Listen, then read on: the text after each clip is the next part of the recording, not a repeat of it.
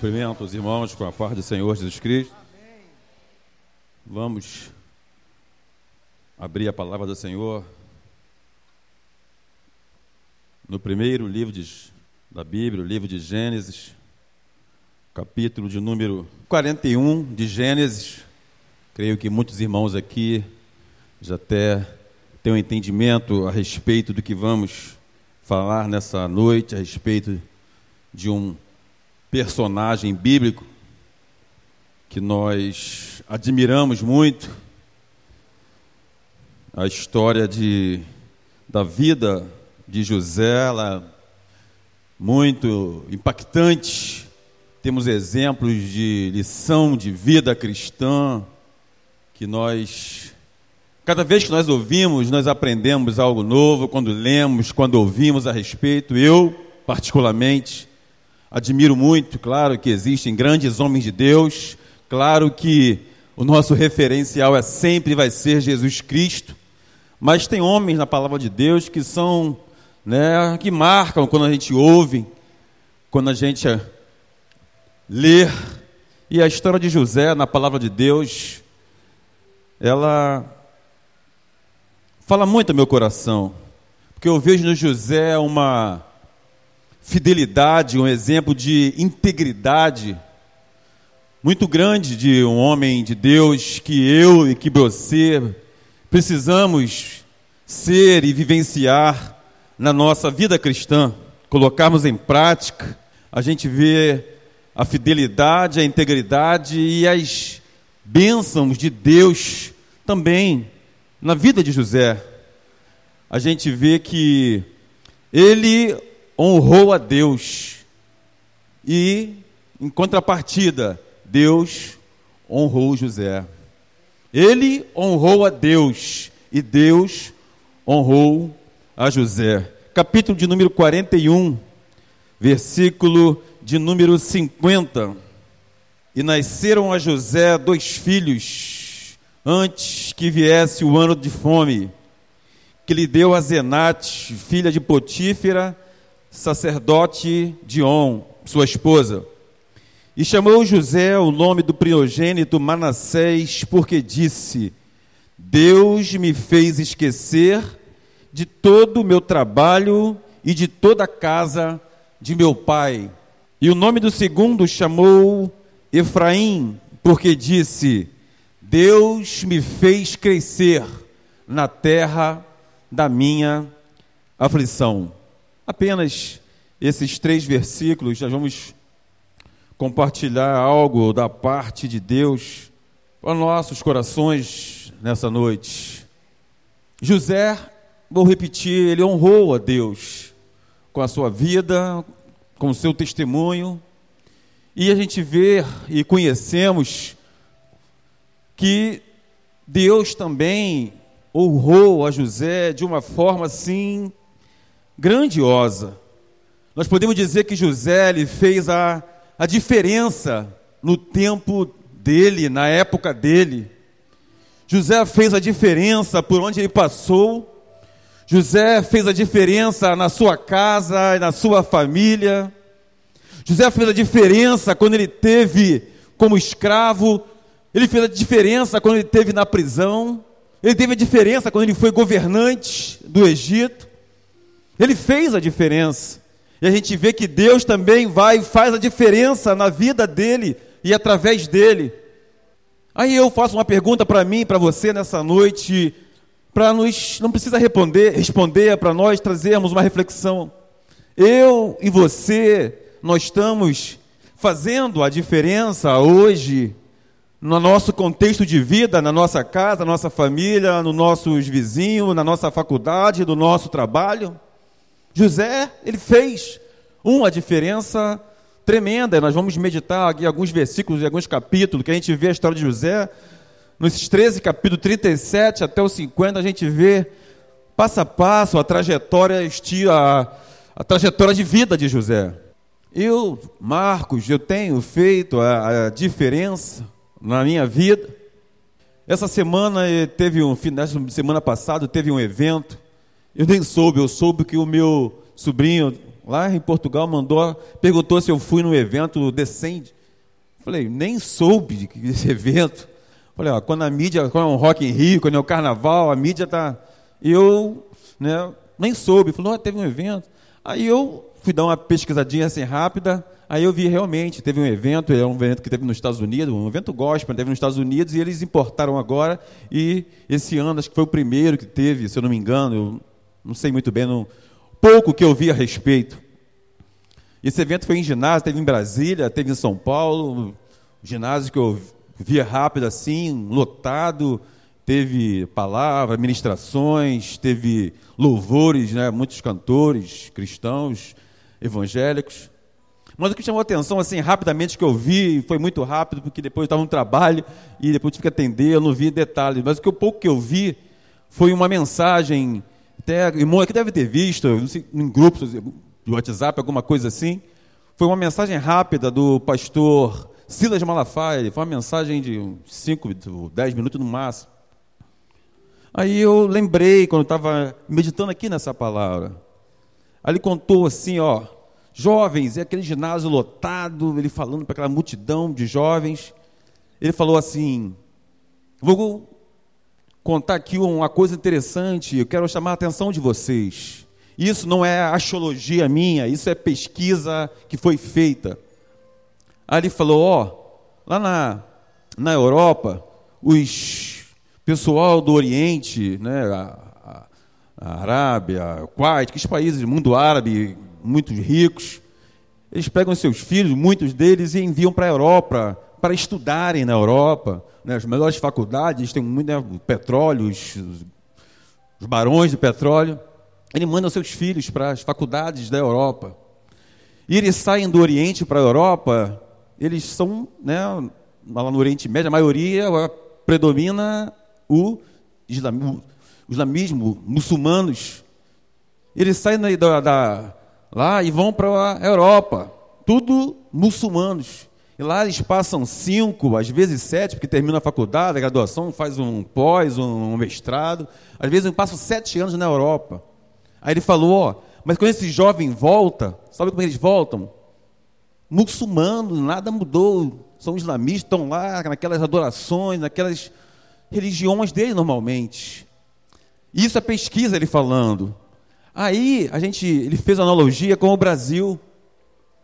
O jovem brasileiro aqui no Brasil, nossa realidade, falando do mundo cristão, o jovem cristão criado na igreja, passa adolescência na igreja, aí chega na juventude, né, faz o vestibular e passa, e principalmente nas universidades federais, estaduais.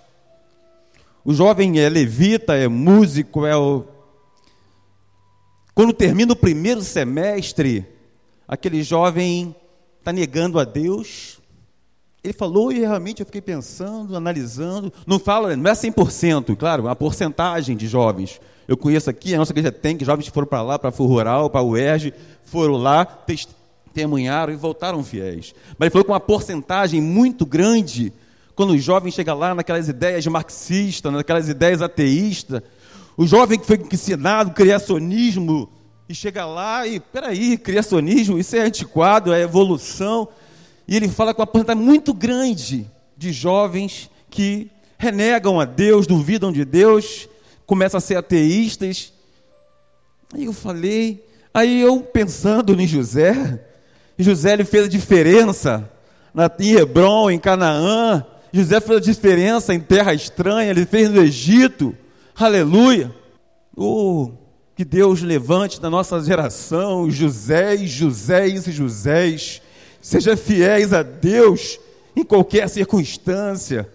Aleluia! Se ele está aqui, se for preciso, ele for num país islamista, se for um país católico, se for um país qualquer que seja a religião, mas que ele jamais ele venha negar esse Deus, esse evangelho de mudança, um Deus vivo. A gente para para pensar e, se emociona às vezes, um Deus vivo, um Deus de milagres. Ouvimos aqui quantos milagres, coisa linda esses jovens. O jovem cresce ouvindo essas palavras, esses testemunhos, na EBD. Aí quando chega lá, na hora de testificar, de mostrar, aí nós, muitos, né, recuam, voltam para trás. Mas vamos continuar orando que Deus vai levantar nessa geração muitos Josés para fazerem a diferença. Louvado seja nós, como servos de Deus, também venhamos fazer a nossa diferença. Aí o texto que nós lemos fala que José ele teve dois filhos e como era hábito dos antigos do Oriente, eles colocavam um nome com um nome com um significado, já sabemos disso. José bota dois nomes bonitos nos seus filhos, com um sinônimo, com um significado mais bonito ainda, porque ele fala Manassés, significa esquecer, esquecimento. Aí ele fala, Deus me fez esquecer. Aí ele coloca o nome de outro de Efraim, significa crescer, prosperar, frutificar. Aí ele fala que Deus me fez crescer na terra da minha aflição. Quando analisamos esses dois nomes, a gente podemos avaliar assim, a vida de José em dois estágios. José ele passou por uma fase de aflição, de sofrimento. José ele teve em cova, ele teve em cárcere, ele teve em prisões. Ele passou um bom período da sua vida numa fase adversa, circunstâncias totalmente desfavoráveis, assim podemos dizer. E depois a gente vê uma outra fase da vida de José de crescimento, de prosperidade, de fartura, de abundância. Sei que os irmãos sabem disso, mas vamos trazer a memória para a gente a vida de José hoje, para a gente tirar lição, alguma coisa, eu tenho certeza, se o Espírito Santo nos impulsiona, a gente ora, claro, para trazer uma palavra, então eu creio que Deus vai falar para alguém nessa noite. Se ele falar para um, glória a Deus por isso, porque para mim ele já falou, assim como eu meditava na sua palavra. Aí a segunda que eu pergunto que eu faço para você nessa noite é: que estágio de vida que você está vivenciando hoje? Aí tem pessoas que vai falar consigo mesmo, hoje, atualmente eu estou vivenciando uma fase de perda, de escassez, de desemprego, de enfermidade, uma fase desfavorável na minha vida. E tem outros que vai dizer, vai dizer, ó, oh, eu estou numa fase de abundância, meu emprego está bom, minha empresa está bombando, passei no vestibular, minha família está unida, meu casamento está abençoado. Amém. Tem, podemos assim dizer, essas duas fases na vida de cada um de nós. Períodos favoráveis de escassez, de casamento e, e de bênção, de vitória, de provisão, de abundância. Aleluia por isso. Mas, quando nós estamos na adversidade, vamos dizer assim, que ele fala que ele no versículo 51 de Manassés, vamos dizer assim, fazer uma, uma, analogia de Manassés no tempo da aflição, Manassés eu esqueci, mas vamos pegar agora o tempo da aflição, a parte final do versículo. É difícil a gente ver ou alguém afirmar quando a pessoa está nessa situação, gente assim, ó, rapaz, fala com a minha esposa que é melhor, irmã Denise, ela está na escassez, ela está na na prova, está na diversidade. Mas eu estou vendo Deus na vida dela. É difícil falar assim, ver alguém comentar assim, é difícil. Quando a gente está na glória, na bênção, Deus está abençoando aquele varão, ele está prosperando, ele trocou de carro. É, é, esse é o nosso contexto. Mas o irmão está na prova, aí tem uns que até fazem igual o amigo de Jó, né? Caramba, aquele irmão deve estar tá em pecado. Né, assim, irmão, meu Deus, ele sai de uma e vai para outra, ele vai. O que, que esse irmão fez lá no passado? A gente dá aquela, né? A gente. É, não o que você vai falar para ele, mas a gente vem na nossa mente. Mas na vida de José, a gente vai ver que Deus, ele estava na vida de José nas duas circunstâncias, nas duas fases, nas duas estágios da vida dele. Deus estava com José quando ele passou na prisão, na cova. E Deus estava com José quando ele prosperou, quando ele foi abençoado. E isso eu e você, nós temos que ter essa convicção sempre na nossa vida. Eu estou na bênção, Deus está comigo. Eu estou na prova, Deus está comigo. Eu estou na escassez, Deus está comigo. Eu estou na cova, Deus está comigo. Aleluia. A gente não pode perder isso, irmãos, porque o diabo vai acusar a gente. Como eu pensei aqui, eu pensei, às vezes você pensa, mas muitos falam, ah, pensam e acusam. Aí ele está pecando, ele está errado, ele está fora dos planos de Deus, porque tudo dá errado para ele. Independente da situação, nós temos que, como eu falei, Deus tem que ser o, o diferencial nas nossas vidas. Graça, misericórdia, força, para passar aquela fase desfavorável, vamos dizer assim. Vamos ver capítulo 39, no versículo 2. Vamos confirmar isso que eu estou falando aqui na vida de José. Capítulo 39, que eu falei do 37 ao 50, é toda a história de José. Você em casa, como dever de casa, vai ler para nós aprendermos capítulo 39, no versículo de número 2, a parte A só diz assim, ó, e o Senhor estava com José. Vou pegar só essa primeira parte aí, a parte A. E o Senhor estava com José.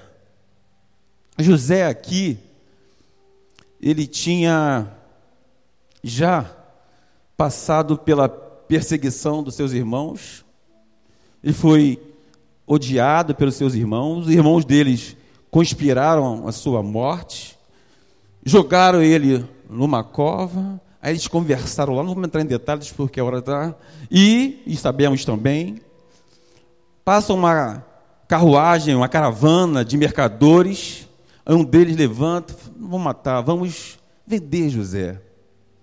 Aí vende José por 25 de prata, assim diz a palavra.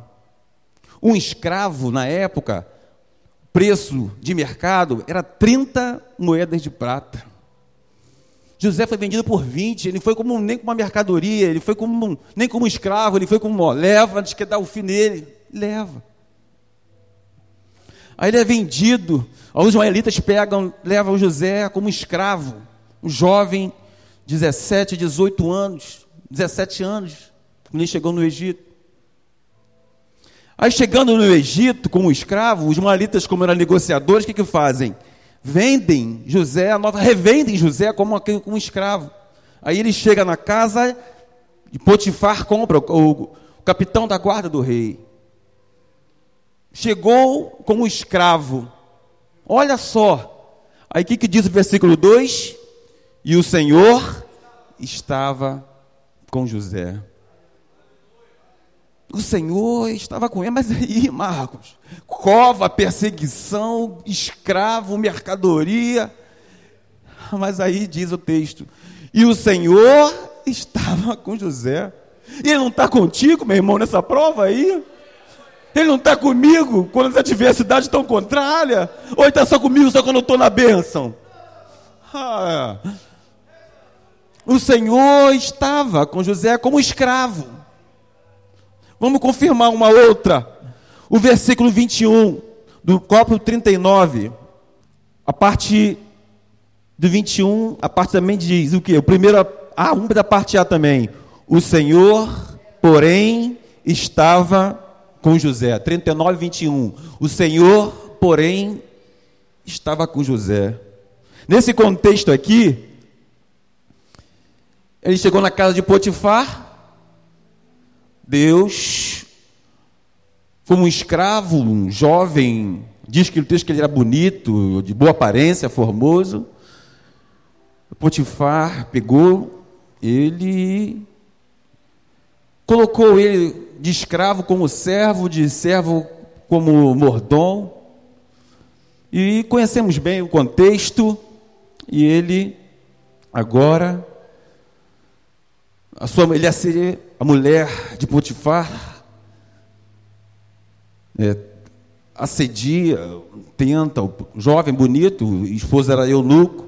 Então ela, ele disse que, e eu falei que José ele fazia a diferença. E ele falou: oh, vou pecar contra o meu Deus, vou pecar contra o meu Senhor. Não.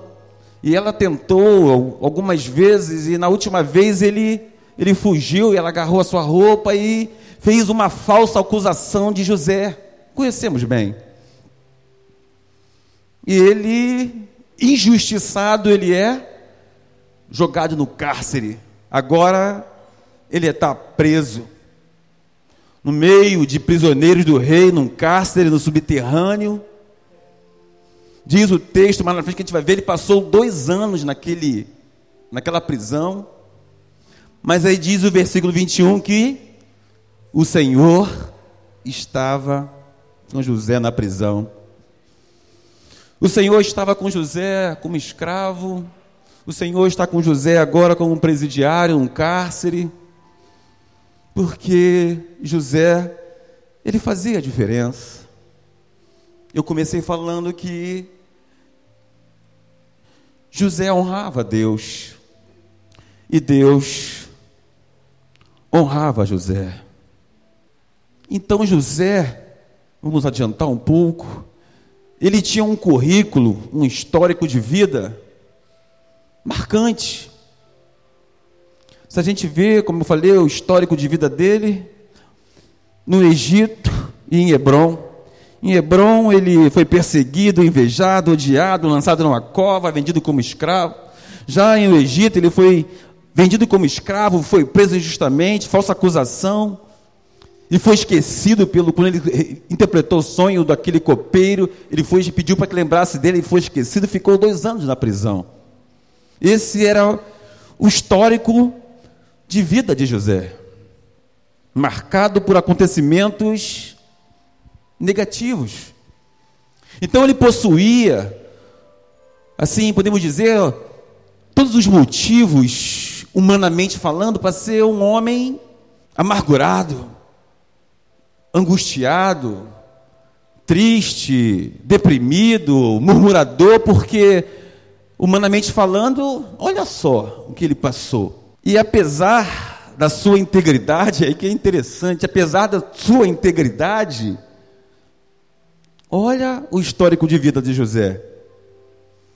E às vezes né, a gente fala assim, nossa, tenho 30 anos na igreja, sou obreiro, sou pastor, e daí? Tu tem, tu não pode passar por ser. Tem uma teologia aí da prosperidade, da bênção que é só vitória.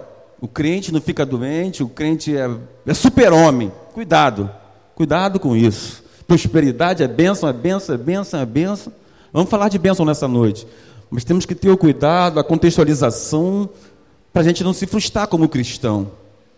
Que eu tenho visto muitos cristãos, uma geração de cristãos, principalmente novos convertidos, quando eu dou aula lá para os novos convertidos. Muitos entram, recebem a Cristo, vêm a Cristo, só atrás da bênção. Só atrás da bênção. Passa um mês, dois meses, três meses, a bênção não chegou. Já prestou na sessão dos nossos cultos aqui, nas igrejas em geral, a, a estatística de conversão e de reconciliação? Converte um, voltam dez. Converte dois, voltam vinte. Por quê? Temos visto uma geração assim de crentes muito superficiais, não tem raízes. Eles estão aqui hoje, três anos aqui, daqui a pouco está ali, está colar, e está lá, e que a bênção aqui, lá tem isso aqui, lá tem assim, lá tem a unção. É assim, uma geração superficial, a gente não vê raízes. Não estou generalizando, estou falando uma realidade que é, é notória isso. E ali na, na casa discipulada, eu tenho observado isso, e eu vejo uma realidade disso. Ele era um homem íntegro, ele honrava a Deus. Mas aí ele tem o seu filho, o primeiro filho, ele diz: Manassés, Deus me fez esquecer de todo o meu sofrimento. E não fala assim, ó, eu sou íntegro, eu sou bom, eu esqueci. Não. Deus me fez esquecer de todo o meu sofrimento, de todo o meu trabalho na casa da minha família, dos meus pais, né? Diz assim o versículo. O versículo primeiro que nós lemos 51, o 50 e o 51, quando ele falou o primeiro filho Manassés. Já conversou às vezes com uma pessoa que não tem Cristo e uma passando por uma fase assim nesse contexto de várias ocorrências negativas, aí a pessoa começa a trazer à memória o, o seu passado. Aí a gente vê a pessoa, daqui a pouco vem, vem lágrimas, daqui a pouco a pessoa, não nem, nem, não, nem vamos tocar nesse assunto. Eu falo de pessoas não cristãs, não evangélicas, porque Deus ainda não fez esquecer, e aquilo está é, tá como ainda como uma semente, com uma amargura muito grande. E eu não sei se tem alguém aqui nessa noite que entrou por essas portas e sente esse sentimento, essa angústia, quando lembra no tempo de infância ou alguma coisa assim, de um marido que foi, de um filho, tem assim algo num parente que aquilo eu posso dizer que são é, feridas abertas, cicatrizes, tem marcas, mas não dói mais, né? Tipo, machuca, sara, ali ficou uma cicatriz. De uma, eu tenho aqui uma que eu cortei uma vez, também cinco pontos, tem uma cicatriz. Mas não está aberta. Não está aquela que não remói aquilo e, e faz mal aquilo.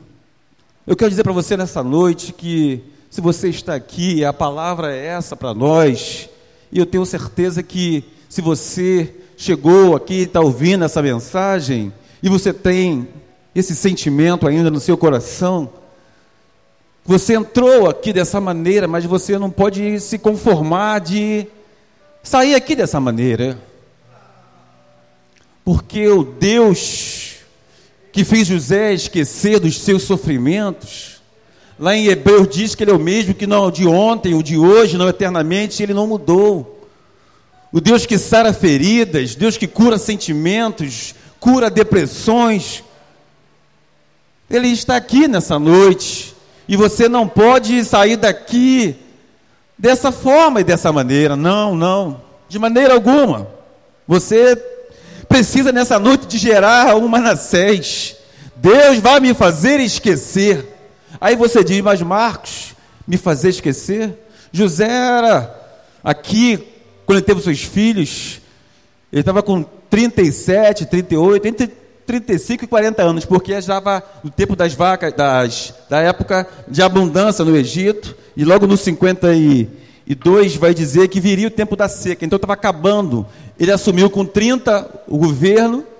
Aí tu fala, você pensa, José, ele apagou da sua memória, esqueceu todo aquele seu sofrimento. Ele teve lá uma, uma amnésia, uma doença de Alzheimer para apagar tudo aquilo que ele havia vivido, Deus me fez esquecer. Significa que tudo que, todo aquele histórico de sofrimento, Deus não apagou, Deus fez ele esquecer. Ele lembrava dos seus irmãos? Sim. Ele lembrava que ele passou no cárcere, na cova? Sim. Mas aquilo não. Deus o havia capacitado, José, de uma forma diferenciada, aquilo não causava mais dano algum. É como eu e você hoje. Talvez tenhamos vivido alguma coisa, mas você lembrar hoje, trazer a memória, Deus me libertou. Não foi você porque você é bom, porque não, porque Deus me fez esquecer. Você vai lembrar, mas aquilo não vai te causar nenhum dano, nenhuma revolta, nenhuma angústia. Tu vai falar, Deus me fez esquecer. Aleluia. Eu lembro sim daquela situação, daquele problema, mas hoje eu, aleluia, não me causa mais nenhum tipo de tristeza. Ele fala que Deus me fez esquecer de todo o meu trabalho, versão meu sofrimento de toda a casa. Ele não esqueceu da casa de seu pai, dos seus irmãos, do que ele havia passado, dos ocorridos. Ele lembra, mas ele lembra de uma forma diferente. Ele esquece da dor e do sofrimento que aquilo tudo havia causado em sua vida. Ele compreendeu que Deus havia permitido, Deus me fez esquecer, Deus havia permitido ele vivenciar aquelas circunstâncias para, olha só, para o seu próprio bem, o bem da família e o bem do seu povo. Marcos passar por tudo isso para o seu bem, para o bem da sua família? Gênesis capítulo de número 50, no versículo 20, lá no final, já, ele diz assim, no capítulo 50, no versículo de número 20, falando já para os seus irmãos: Ó, vós bem intentaste mal contra mim, porém Deus o intentou para o bem, para fazer como se vê neste dia, para conservar muita gente com vida. Na minha versão fala, a conservar em vida a um povo grande. Aí diz o 21: Agora, pois, não temais, eu vos sustentarei, a vós e os vossos meninos. Assim os consolou e falou segundo o coração dele. José agora tá, entende, ele está num, num, num patamar de comunhão com Deus, que ele fala: ó, tudo isso contrário de adversidade, cova, prisão. Sabe o que aconteceu? Foi Deus foi Deus.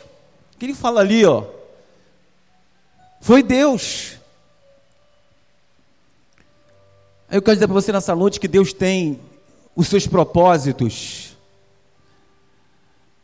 Eu e você temos que entender uma coisa: que Deus, para cumprir os seus propósitos estabelecidos, Ele utiliza formas e meios que eu e você não temos na nossa mente poder de alcançar, porque Ele simplesmente é Deus. É Deus. Deus, Ele fala, Ele reconhece: ó, vocês me venderam, era propósito de Deus. Eu, hoje eu estou aqui, ó, ele falou aqui, eu vou alimentar vocês, eu vou sustentar vocês, de nós vai sair uma geração e gerações. Olha só o contexto. A nossa mente não tem como alcançar isso.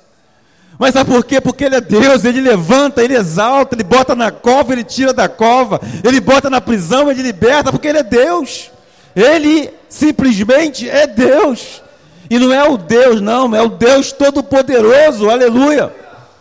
E é esse Deus é que eu que nós servimos. Não entenda por que, não questione por quê, entende para quê, qual é o propósito que você talvez esteja vivenciando essa situação. Ele é Deus. Aí o profeta Isaías diz, a Denise até orou na sua oração lá em Isaías 60, 40. Ela falou que Deus, ele com a sua mão, lá no, alguns versículos do Isaías 40, que ele mede né, a extensão da terra com a sua mão, com seus palmos. Lá ele fala que ele pega todas as águas do oceano na concha da sua mão. Ele chama as estrelas, uma por uma, pelo seu nome e elas obedecem. Olha o tamanho do nosso Deus. Tu imagina um céu, um dia estrelado, são milhares e milhões de estrelas. A Bíblia diz que Deus chama cada uma pelo seu nome e elas obedecem. E como nós vamos, na nossa pequenez, fragilidade, vamos entender esse Deus? Aleluia! Vamos aceitar a vontade dEle e dizer: Senhor, é para que essa fase, esse momento, essa adversidade? Está difícil, está cruel, mas tu estás comigo, aleluia! Ele estava com José na prisão, no cárcere, na cova, no Egito, em terra estranha. Imagina chegar escravo, um jovem de 18 anos, numa terra estranha, numa língua estranha, não conhece ninguém, não tem pai, não tem mãe, um jovem.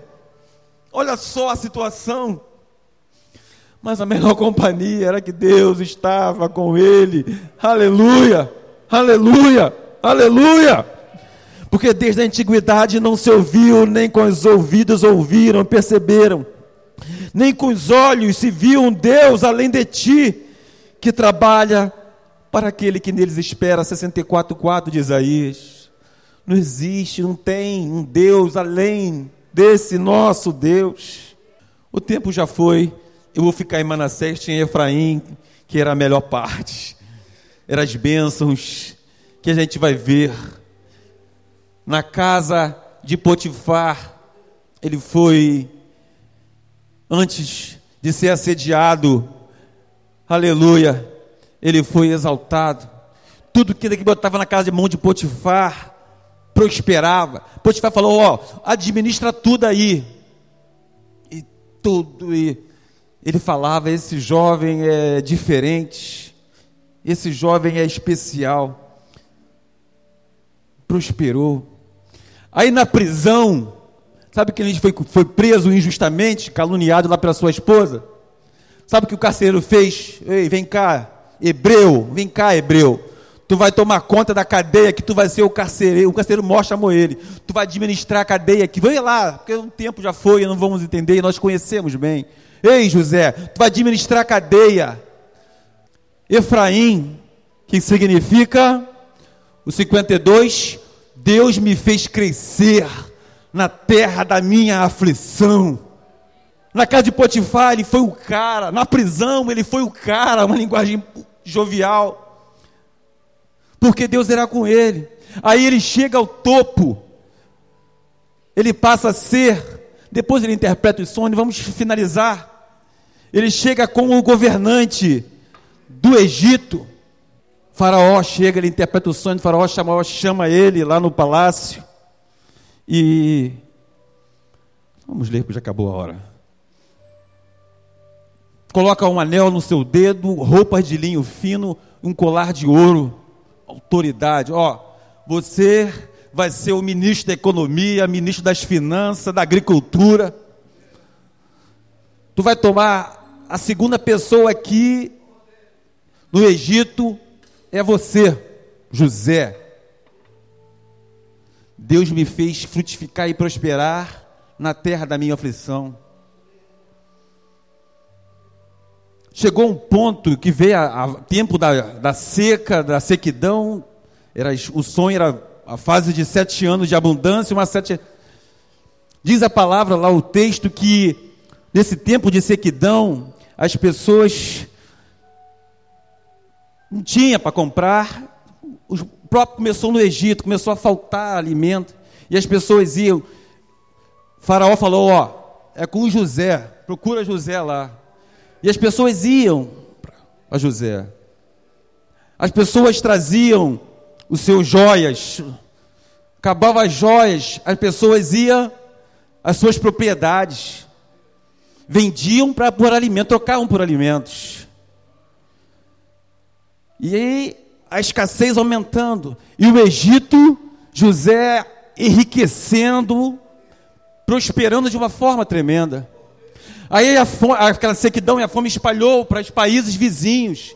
Aí os países vizinhos vinham, Faraó, José, e José lhe negociava, todo mundo empobrecendo, as nações vizinhas empobrecendo, e o Egito crescendo nas mãos de José. Tudo Deus prosperava na vida de José. Como é bom nós fazermos a diferença e como é bom nós honrarmos a Deus. Como é bom.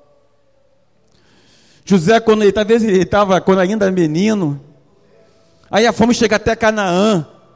Aí Jacó manda os seus filhos fazer comprar. Olha só, quando ele era menino, ele teve um sonho que, que os seus irmãos iam joelhar aos seus pés e no seu redor. Aí Jacó manda os seus filhos comprar. Quando eles chegam, passa por José, José. São meus irmãos. Imagina. Meu sonho lá de menino, eles vão me venderam, me escravizaram, agora eles. E para fechar, até Faraó, até Jacó, José criou uma estratégia e teve que vir toda a sua família para comprar alimentos. E diz que José botou os doze assim do maior ao menor e se revelou para ele de uma forma especial. E ali, Deus já havia feito José esquecer aquele momento ali, foi de alegria. José falou: Ó, não tem vingança, não, não tem ódio, não tem rancor.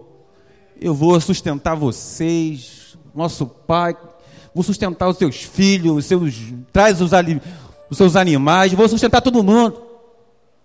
Deus me deu crescimento, Deus me prosperou.